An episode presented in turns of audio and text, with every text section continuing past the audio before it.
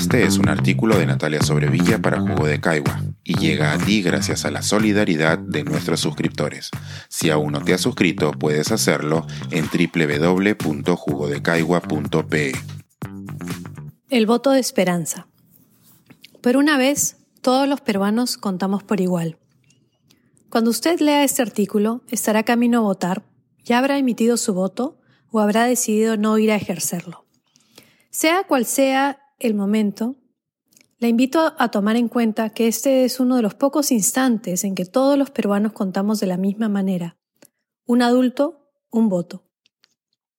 En un país tremendamente desigual como el Perú, en el que no todos los peruanos tenemos los mismos derechos, este equilibramiento no sucede muy a menudo.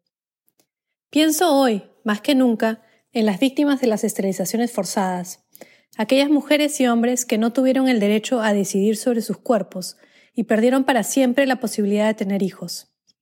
En estos días, como en cada cierre de campaña en que participa la señora Keiko Fujimori, el tema se aviva.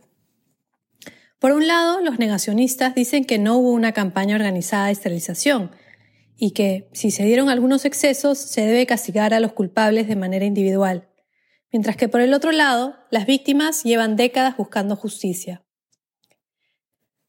En una columna del pasado 3 de junio, María Cecilia Villegas sostiene que, cito, se ha instalado una verdad absoluta, sin evidencia que la sostenga, cierro cita, argumentando que hay, y cito, una misión por deformar los hechos, cierro cita. Arguye cómo se puede argumentar, cito, que hubo una política de Estado de esterilización masiva con 300.000 víctimas cierro cita, cuando son unas 7.000 personas las inscritas en el registro de víctimas del Ministerio de Justicia, Reviefo, y solo 1.326 las mujeres que han denunciado penalmente a Alberto Fujimori y a sus tres exministros de salud. Pero en su argumento hay un problema. Sabemos que unas 300.000 personas fueron esterilizadas, pero no sabemos cuál fue la proporción que lo hizo dando su consentimiento informado y con ganas de tener una manera segura para no tener más hijos. Lo que sí sabemos es que más allá del registro de víctimas, al que dicho sea de paso es imposible acceder en línea en el portal del Ministerio de Justicia, o de las querellantes contra el Estado peruano, la proporción de esterilizaciones que se dieron en el periodo 1996 al 2000 excede el usual. Además nos acompañan los testimonios, tanto de las víctimas como de algunos participantes, como el personal de salud, enfermeras y miembros del SERUM. Por fortuna, gracias a este documental interactivo en línea, el proyecto Kipu, podemos oír las voces de las propias víctimas, y si busca algo más de detalle puede ver este reportaje reciente de Ojo Público, que sintetiza lo que conocemos hasta este momento. Tal es la cantidad de información sobre el caso que la señora Villegas y muchos otros quieren negar o minimizar que el 3 de febrero las víctimas de las esterilizaciones forzadas fueron incluidas en el Plan Nacional de Reparaciones después de años de lucha.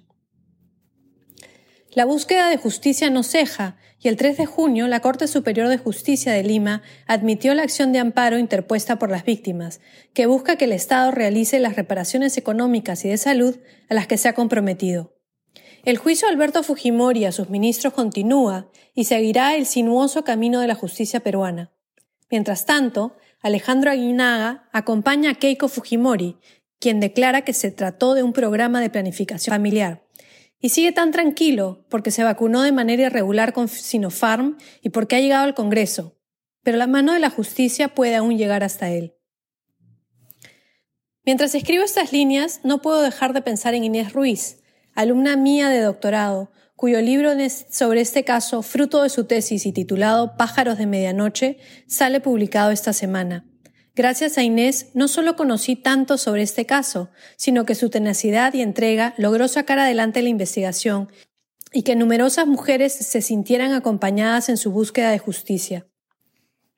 Gracias a ella, también conocí a Esperanza Guayama, una mujer de la Sierra de Piura que fue esterilizada de manera forzada cuando tenía cuatro meses de embarazo y que perdió su hijo.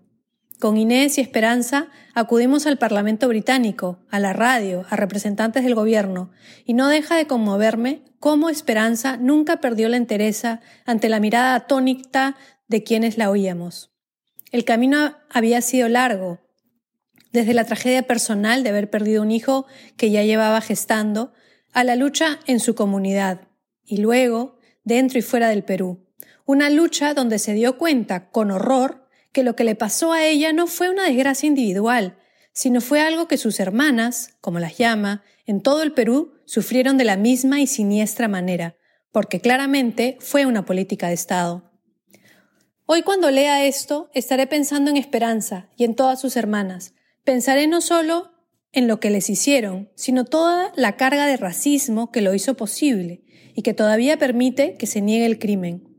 Hoy, el voto de esperanza vale lo mismo que el mío y el suyo, y yo lo celebro, porque de eso se trata la democracia. Este es un artículo de Natalia Sobrevilla para Jugo de Caigua y llega a ti gracias a la solidaridad de nuestros suscriptores.